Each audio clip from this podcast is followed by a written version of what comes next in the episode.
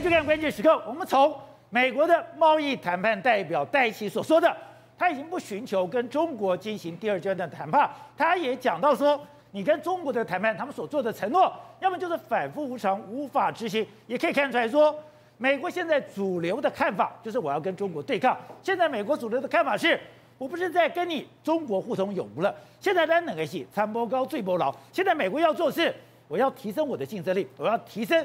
我强大的一个韧性，这个时刻，他们当然要做一件事情，不可以让中国超越美国，他们绝对不能让中美国的东西再被中国学去偷去，而这种中国的焦虑，在美国的各个社会越来越强烈，也越来越明显。我们看到美国空军前第一第一任的首席软体官，哎，他是一个天才少年，他很早就被吸收到军方作为整个资讯管制之后，他觉得怎么讲？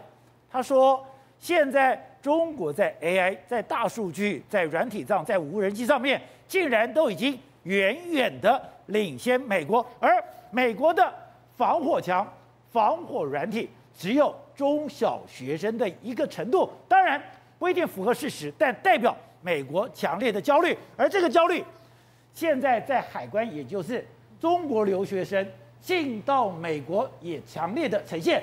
之前。”你进到了美国的海关，如果你有任何质疑，你当然会进到一个小房间。现在已经不是一个小房间，被形容是一个小黑屋。只要中国学生，你的背景、你的来源、你的资料被认为有问题的时候，你不是知道小房间，你是单独进到你一个人一对一的房间里面，那有一点像审讯的味道。最长的时间在里面待了五十个小时，而且我不是把你直接遣返到中国。我把你遣返到了第三地，从这也可以看出来说，美国现在真的是坚壁清野，要跟中国划清界限。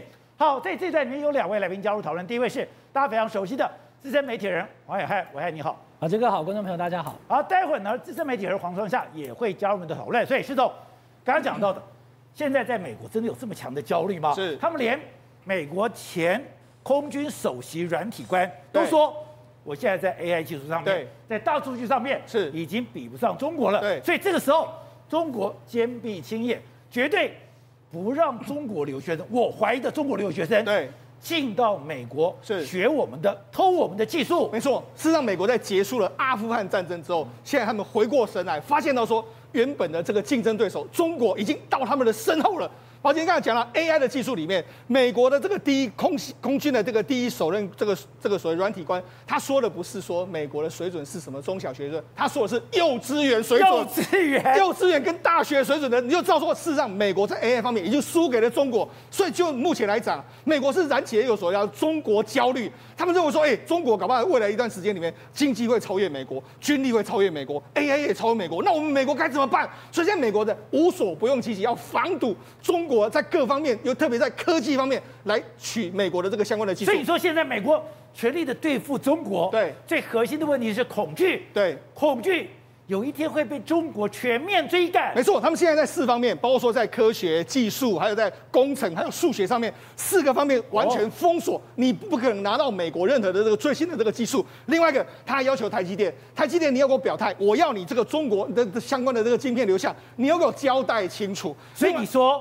当时叫台积电，或者是我们很多的半导体公司，对，交代库存、交代客户资料，对，关键原因是我要了解是这些的货、这些的东西，对，到底有多少流到中国？没错，那最新的是什么？你只要中国留学生来，哇，我唯目前的话只一律。就送到小黑屋，就给你盘点的非常清楚，到底问你到底来美国要做什么，然后可疑者呢，我一律遣返。目前对中国留学生可以说是一个坚壁清野的这个态度。小黑屋，对，没错。市长，你看，这是目前的这个美国，这个之前媒体不是有报道，中中国报道过一个这个中国留学生抵达美国休斯顿之后，被海关人员那盘查多少？盘查了五十个小时啊。五十个小时之后，他认为说，哎、欸，你可能哎跟中国、啊、这个官方啊，或者说解放军有相当深厚的关系之后，他最后请你回回去，而且他还进入第三国，让你回到。不是直接回中国。对，让你经过第三地回到这个中国的状况。那这件事情也被这个美中国大陆的媒体披露出来。好，那不只是这样，现在美国的这个态度是这样，美国是这样，你可能是留学生。或者旅来中国旅游的，我都给你要求你要这个审查。哦，另外一个，你即使是只有绿卡，但是你离境的时间很长，超过六个月以上，我都会质疑你。甚至是说，如果你在中国居住很长很长的时间，甚至三四年都没有回到美国的时候，我一定也会盘查你。所以你就算是美国公民，对，美国公民在中国住了太长的时间，三四年没有回到美国，是一样进小黑屋。对，那什么叫做小黑屋呢？第一个时间，当然海关是第一关，海关的话，你跟会跟他问一些问题。那如果海关说，哎。你这个人呢，你要继续的这个进进入盘查的时候，他就把你送了个小黑屋。那小黑屋为什么叫小黑屋？第一个，因为你进去的时候，第一个你不能带手机，哦，手机你一定要关上。手机关上的时候，而且你那时候没有办法跟外界联络，所以你就是一个人在那个地方。然后呢，美国的官员我连律师都不能找吗？然后美国官员会轮流的。来问你，你看这个人就被问了五十个小时，你就知道说，事实上美国现在的态度是相当的坚决，在处理这件事情的。那不是让不是像美国 FBI 去问哎？对，而且他是每一个每一个都问哦。好，那你知道，事实上我们这样讲。我们要讲几个例子，譬如说之前有个叫 T 同学，他也是被叫到小黑屋去。那被叫到小黑屋去的时候，他就一直问他，问他说：“你到底从哪里来啊？你要做什么啊？”后来知道说，其实他不是很敏感的，因为他是学这种类似这个音乐的这个科系，就学音乐科系之后，后来才知道说：“好，你要美国学音乐，不是我们管制那几个。”后来把他问走，哎，他也是给他拖了好几个小时的时间。后来他出去之后，他领他的行李之后，发现他他傻了，他的行李完全被打开。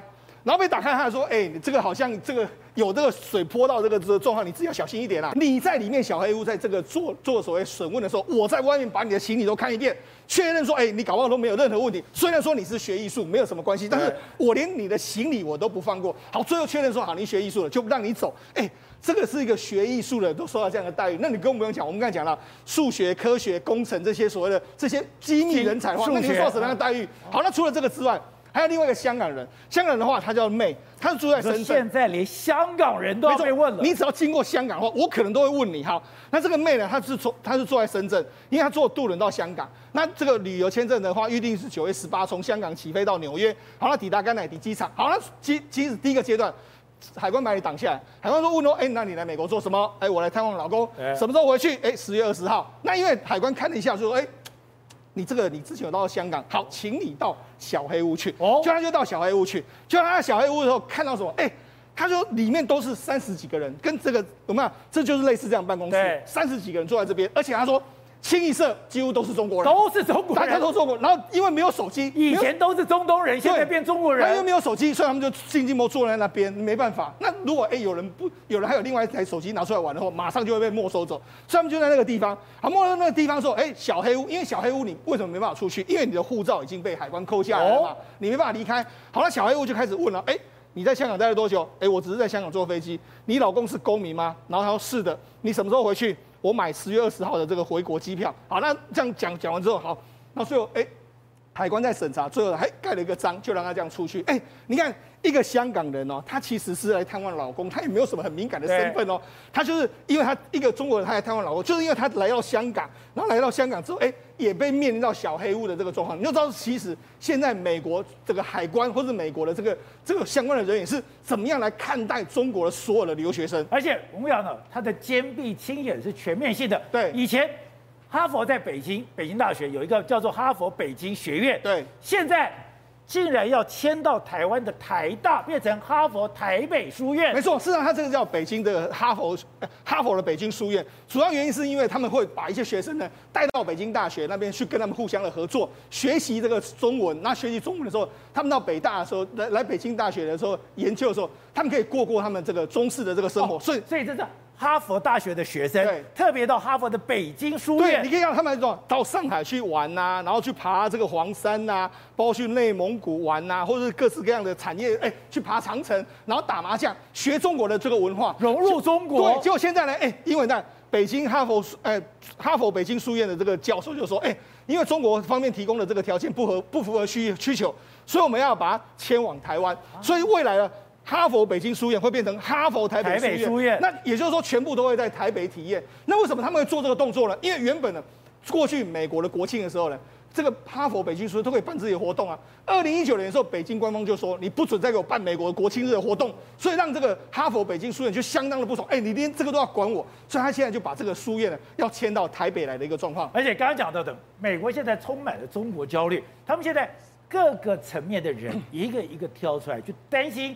美国在重要科技上面竟然输给了中国。对，事实上，美国目前最担心的就是 AI 的这个相关的这个技术。你看，这个我们刚才讲到了，美国空军的第一任的首席软体官嘛，叫沙朗。他为什么这样说？哎，沙朗其实他过去是天才儿童哦。他十五岁的时候就去美国，就去法国。那法国说，哎，他就然后后来被吸收到这个美国的军方。他就说，哎，我到美国军方的时候，制定这相关软体的时候，非常的沮丧。他说，我都在做什么？我都在做什么？云端的更新啊，然后更新这个笔记型电脑啊，哎，根本就没有创新啊。哦，所以他却说，那真的是相当差。他为什么要辞职？他就说，因为目前的这个整个中美国国防部。都没有在认真的在搞这些东西，所以他就完全没办法接受这样一个情形。那所以他就他还说什么？美国目前政府的所有的网络防御措施是幼儿园的这个水准，跟中国大陆真的差的相当多。可真的有差这么多吗？欸，他的说法是这个样子，所以他是觉得说，因为你都没有在投资，所以我就决定要离开。所以他甚至下一个决定叫做，美国已经在 AI 方面输给了这个中国，所以他就说没有办法，因为你们都落伍，而且缺乏资金在投入的一个状况。好，那刚刚讲到的。中国在 AI 上面，对，现在已经全面了，而且我们在上一段谈到的，未来的战争就是 AI 加上无人机的战争。没错，事实上，为什么中国大陆在这个这几年的 AI 技术会领先？主要原因有两个，第一个，他们收集了非常多的这个大数据；另外一个就是他们的人才非常多。你看，这是 AI 领域的全球论文的这个统计数据，你可以看。这个黑蓝色的线就是中国大陆。中国中国大陆在这几年，你看它的拉距跟这个第二名的美国拉距越来越大，远远领先美国。对，因为它的人才太多。那目前中国大陆的人才是这样：如果你美国有一个这个 AI 人才的话，我中国大陆就有两个，它约莫是你的两倍，所以它整个这个成长幅度是相当相当巨大。好，那到底差异在什么地方？我们都举几个例子，比如说 Siri，哎，Siri 我不知道大家有没有用，Siri 不是很厉害吗？Siri 已经满十周年，可是问题是大家觉得说，哎，Siri 其实。并没有很好用，不强吗？如果你有用过中国大陆的小米的 AI 音箱，或是用过中国到阿里巴巴的相关的 AI 秘书的话，你会觉得说，哎，这个人家中国这个美国的真的是落后在中国大陆，差别很多吗？对，也就是说，目前的这个小米的 AI 音箱啦，或者说这个阿里巴巴相关的这个语音处理，它的能力处理的速度或是状况状况都比你好，因为呢，是因为有时候你讲话他听不清楚。常常会出现这样的状况，会听错指令。对，辨辨识度目前在辨识不同的语言的时候，能力还没有那么好。反过来，这个小米的这个 AI 音箱啊，或是整个阿里巴巴相关的这个资料，其实他们反这个所谓相关的辨识度都比你更好，甚至在连接所谓的不同的界面，譬如说 AI 的话，哎，它可以连接到所有相关的这个相关的这个所谓电器产品的时候，它的能力都比 Siri 更好。哦、所以现在人家就说嘛，你看。外媒都说你这个明星光环尽失，意思就是说你其实呢，你已经搞得比你推出那么早，但是你在这个 Siri 的人工智慧上面，其实你是原地踏步的一个状况。所以美国的焦虑不是没有理由的。对，好，美国焦虑不是没有理由之后，他们除了第一个，他们现在努力在投资所谓 AI 相关的这个技术之外，再来他们防范什么？他们要防范呢？你中国大陆的追进，防范大陆的追进的时候，有一招就是我从晶片下手。为什么要从晶片下手？我们就讲嘛，实际上在中国大陆那些那么强的这个晶片里面来说，像小米，小米它的手机里面，它的这个音箱里面需不需要晶片？要晶片。那刚才很多这个公司里面，譬如说商汤科技那些，你都需要晶片。阿里巴巴那都需要晶片，所以我从晶片来管理。所以为什么美国会有一个数据，会有说要求说你交出所有的你的库存啊，半导体的库存，要求台积电交。事实上我们看看台积电目前中国市场的占比的比比重的状况，你看看。目前哎，到底讲话，二零一四年那时候华为来说是最高峰，可是目前还有十八趴，还有十八趴。对，那到底是这十八趴到什么地方去？这十八趴的晶片是非常恐怖，因为它用的大概都是七纳米跟五纳米的相关晶片。哦、那目前呢，下单在台积电的七纳米、五纳米的的很多都是中国大陆的，比如说比特大陆、商汤科技等等，他们就是在搞 AI，甚至阿里巴巴、百度，他们都下在台积电啊。所以呢，美国想要知道说你们到底买了多少晶片？那这些晶片到底最后是用到哪里去？是不是有被军事诶 AI 晶片军事化的这个状况？所以你就知道说，其实美国现在真的想尽办法来阻碍中国大陆诶特别科技的发展，特别是在 AI 领域。好，所以正好中国讲的二零二五中国制造不是嘴巴讲的，因为当时真的以为是东升西降，真的以为他们可以大国崛起，因为他们真的有一些科技领先了美国吗？还有美国现在回过头来只能靠什么？靠晶片。我要靠晶片，我就要靠台积电。所以现在我们看到一个资料，台积电是要跟日本合作，所以台湾、日本、美国似乎在半导体上的连接越来越紧密了。没有错，因为美国很清楚看到中国在软体的部分确实领先了美国，所以呢，只能从硬体来封杀中国嘛。原因很简单，当你发展人工智慧过程中，为什么中国走得那么前面？他请国家之力在发展人工智慧嘛。人工智慧最核心，它要 data 要硬，data 硬之后要 training 要去训练，训练之后呢，你才可以去做改变。中国在做人脸辨识，是把十几亿的人的脸都拿来做它人工智慧人脸辨识嘛？所以它软体做得非常好，终端应用做得非常非常好。可是抱歉，软肋就在硬体部分嘛。你的程式写的再好，你没有 CPU 去跑，你一样没有用。所以美国这个是一打打七寸。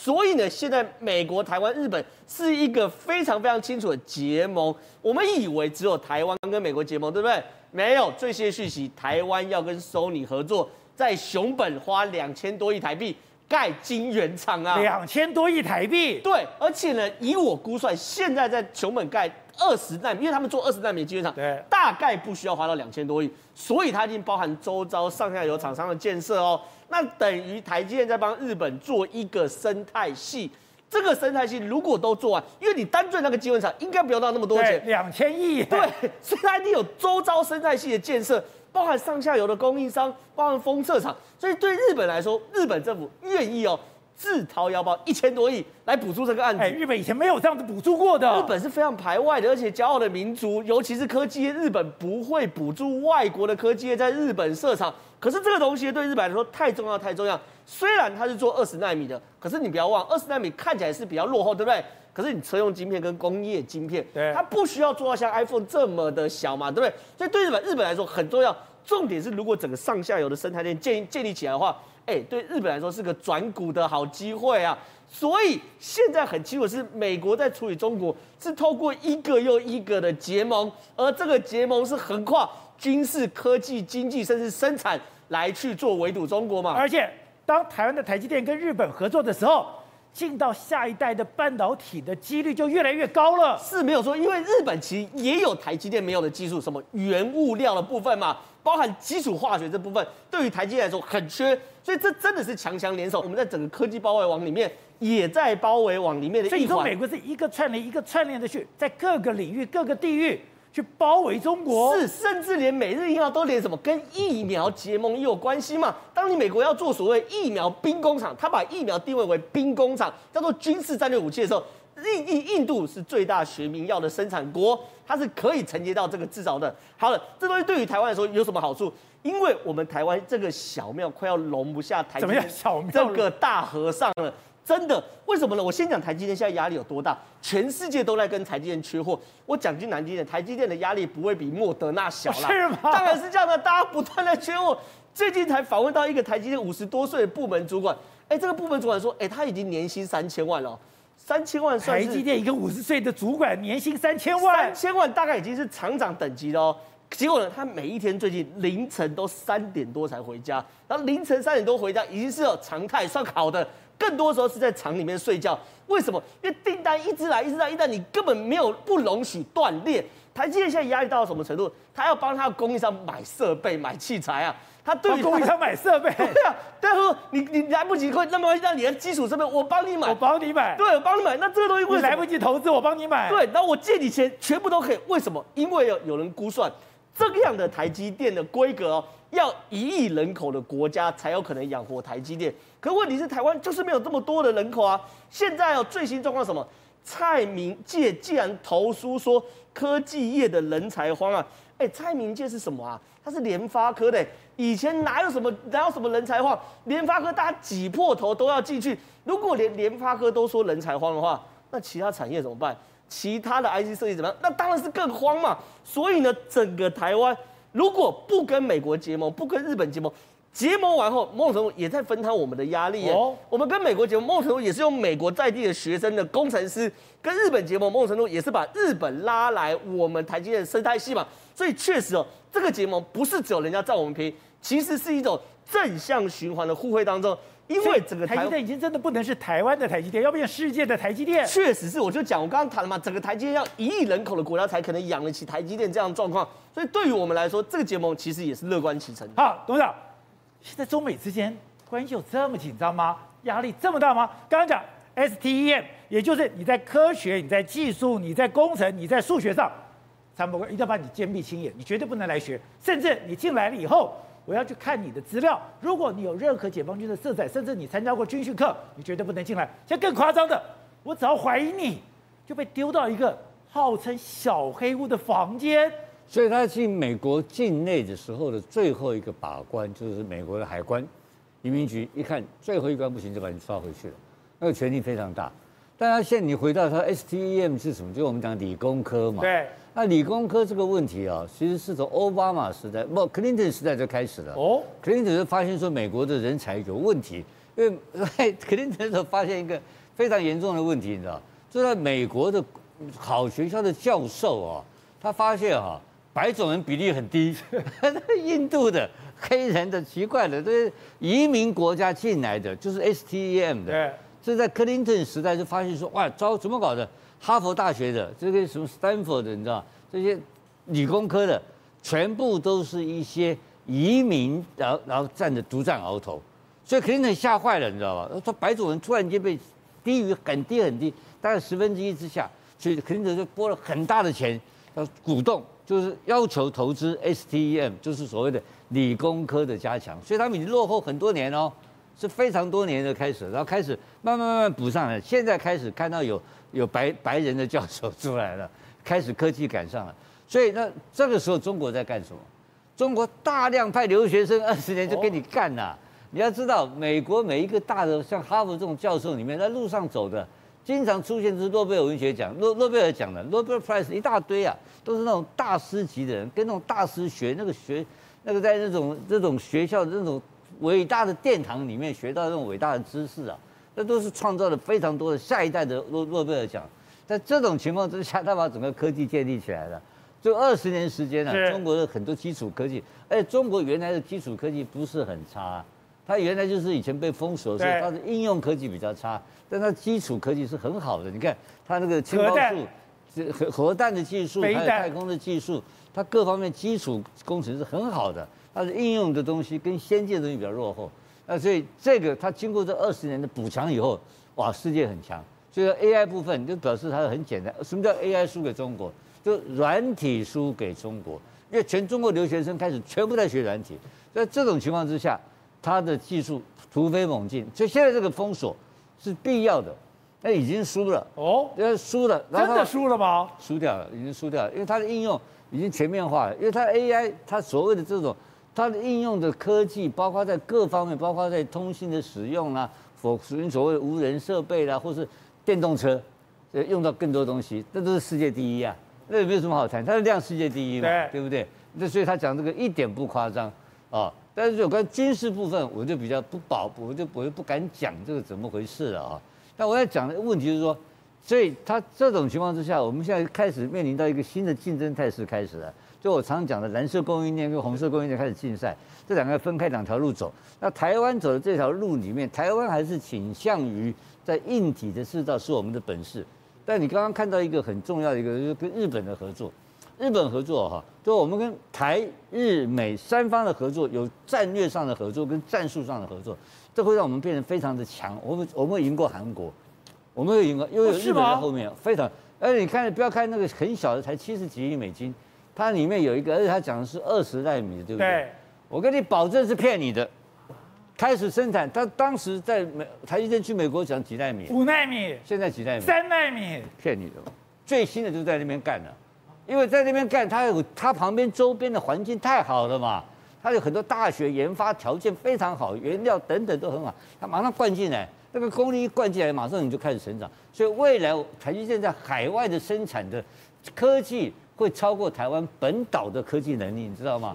那个是个国际兵团在打仗，那日本也是一样，美国也是一样，台湾相对性的会反而比较逐渐逐渐的在成长。成长速度会比国外慢慢很多，所以我就说这个世界趋势已经开始了。那这个台就是说美日台三方的合作，一定会在全世界占第一名的地位。好，惠珊，刚讲的中国之前他真的相信东升西降，他真的相信我二零二五中国制造，我可以碾压美国。那为什么习近平有这样的底气？我后来知道他这个底气是真的，在最近这本新书《天下大乱》有写到说。当时奥巴马真的太懦弱了。你去参加 G20 的时候，我给你那样的排头，我给你那样的羞辱，你既然都吞下去了，在那个政府里面，你只要能够赚中国的钱，再大的羞辱你都能够忍受。难怪美国人看不起，慢慢的看不起美国。但这个时刻，那有人去注意奥巴马了。哎，你是象征左派，你是象征穷人的律师，你是相代表你是中产阶级。可是八年总统做完之后。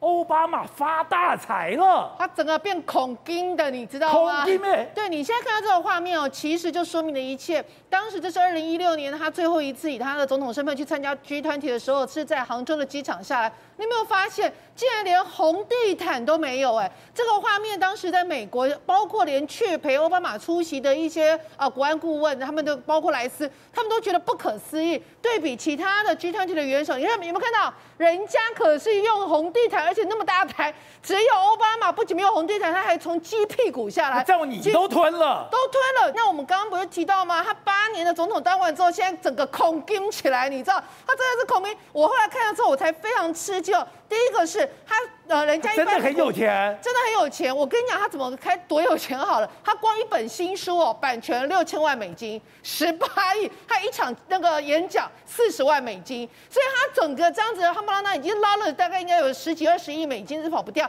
那现在人家发现说，其实奥巴马有好几个动作都特有显现出他已经违反了美国总统的一种传统。怎样？什么传统？第一个，美国总统一旦卸任之后，像我们记得川普。他是不是就搭着飞机回到了他的佛罗里达州的海湖庄园？结果他说，奥巴马从头到尾都没有远离过华盛顿，而且呢，甚至只在离他们那个白宫两英里的地方，花了大概六百万美金去租了一个地，呃，去租了一个这个豪宅哦。这个豪宅占地八千两百平方公尺哦，有六个，有九个卧室这么多。然后呢，人家就说里面也真的，而且这个地区最重要是它这个地区叫卡洛拉马社区。这个社区呢，非富即贵，邻居全部都是一些外交官，然后呢，常常晚上办一大堆 party，然后香槟啊，然后全部都是那种穿着华服，所以人家就认为说，你不是是象征中产阶级吗？你不是是所谓的代表的多元的种族跟其他的一些有色人种出来发声吗？怎么你过的生活比那一些白人总统或者是有财团支持的总统还要来得奢华哦？那他一开始的说法是说，哦，没有没有没有，我等。我女儿念完高中，我们就会回去芝加哥。台湾啊，妈不回去。后来人家发现说，他除了在这边之外，他还另外还在那个洛杉矶那个好莱坞那边买了，也是斥巨资，但高达三千五百万美金哦，买了一个叫做鲨鱼屋的一个豪宅。三千五百万美金的房子。对，为什么叫鲨鱼屋？他们说呢，因为这个豪宅里面竟然有养着各种鲨鱼及海洋生物的池塘。我的老天呐，这样不是没有违反生态吗？这个没有，这有符合他的一个环境保护的一个原则吗？所以人家就后来慢慢的一些奢华行径出来之后，人家就讲说，奥巴马怎么感觉他言行完全不一致哦？你口口声声不准川普去盖所谓的一个围墙，阻止墨西哥其他非法移民进来，那你自己的豪宅怎么找了一大堆保全？你自己的豪宅为什么不开放给别人、穷人或者一般人去？那第二个是他这一次又让人家发现一件事。情是他的六十岁大寿，他的六十岁大寿竟然邀请了七百多人要来参加的他那个 party，然后呢，被人家发现说里面所有连餐巾纸都用金色的去印出四十四乘以六十，什么叫四十四？他是美国第四十四任总统，然后今年上了六十岁，有没有看到？而且。这个是疫情期间的，八月三号还在疫情期间，你有看到有人戴口罩吗？没有，没有人戴口罩。不是骂川普没戴口罩吗？所以你知道，俄亥俄州的一个共和党众议员乔丹就说：“我的老天呐、啊，他出来，你们大家嗨成这样，那么嗨气，还帮他祝六十岁大寿。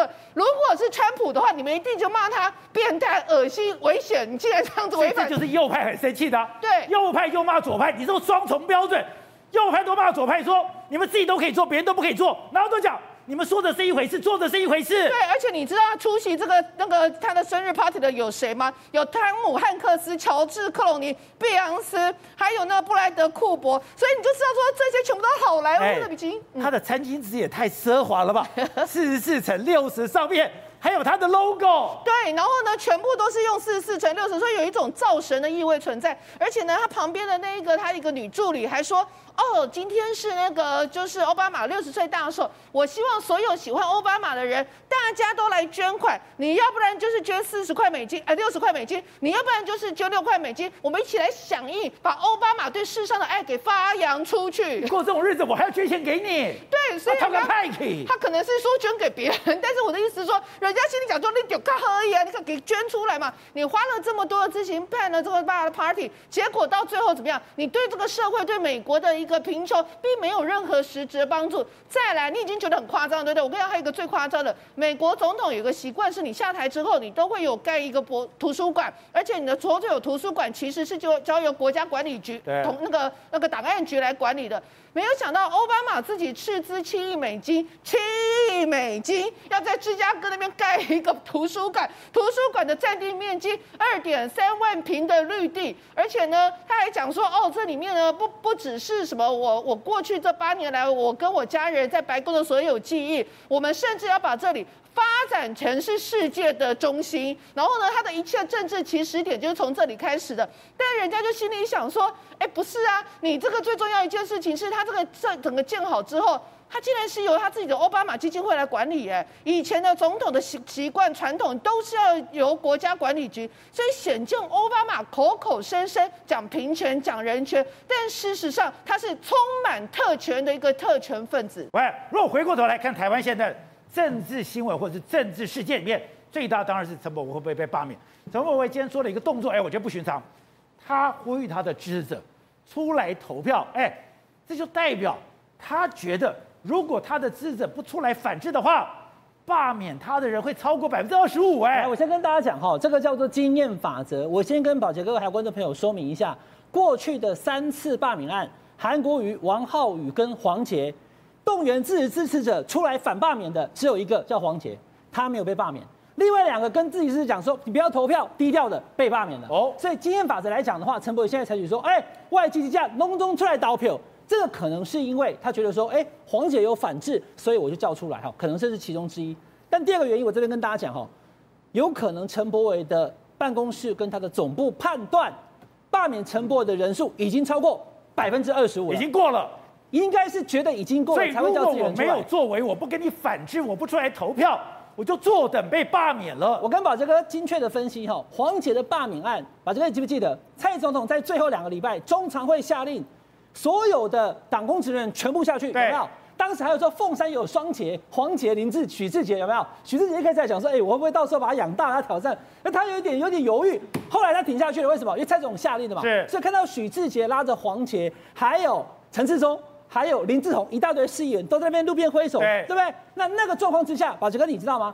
当所有民进党的支持，连陈其迈都支持他哦，他最后黄杰开出的反罢免票是多少？你知道吗？多少？六万五千票，高不高？其实很高哦，因为那一次黄杰罢免案，今年的二月六号只有五万五千票罢免，六万五千票反罢免，那反罢免比罢免还高啊。可是呢，这件事情让蔡总统知道一个讯息，其实我已经卯尽全力下去动员，因为它是个单一席次的选举，它不是全国一起选。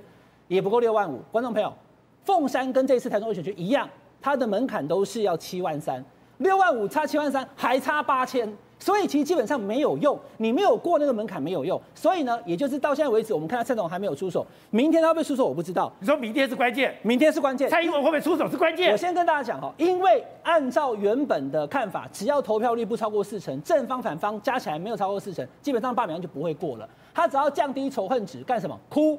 苦刑这两个加起来，我觉得或许罢免就不过了。咦即使你可能开到七万票，没有超过七万三就没有过了。可是当然有可能陈柏惟误判了，外籍这样东东卡出来，哎，你一对决以后，反而把原本要罢免他的票到七万的时候冲破七万三，你就倒了。结果你自己的支持者呢，反罢免票你就算开到六万八、六万九没有用。重点在于多少人要罢免你，除非他有办法把他的反罢免票冲到八万票，七万三、七万五、八万。但问题是投票率不可能这么高啊。上次他拿十一万二，大家讲说，哎，没有陈柏惟十一万二啊，我还在摩北共啊，一直讲啊，不是十一万二。第一个，那是因为当时蔡英文总统跟韩国瑜对决；第二个，投票率高达了七成七，那那种状态才有可能到十一万二。但是你现在如果投票率大概只有四成左右的，你怎么吹都吹不过七万三。你把你的罢这个支持者叫出来结果呢，只是让你的反对那一方要罢免的人票数更多。本来可能只差一千票，你一吹过了，你就倒了。你说他这个动作反而可让他更可能被罢免？我觉得这个动作是完全错的。他应该要去示弱，然后去苦行，然后去地方，甚至是掉几个眼泪，他会让他能够低空过关。但他现在决定要对决，如果他决定要对决，而蔡总统明天并没有加码跟进的话，那他很可能就会倒了。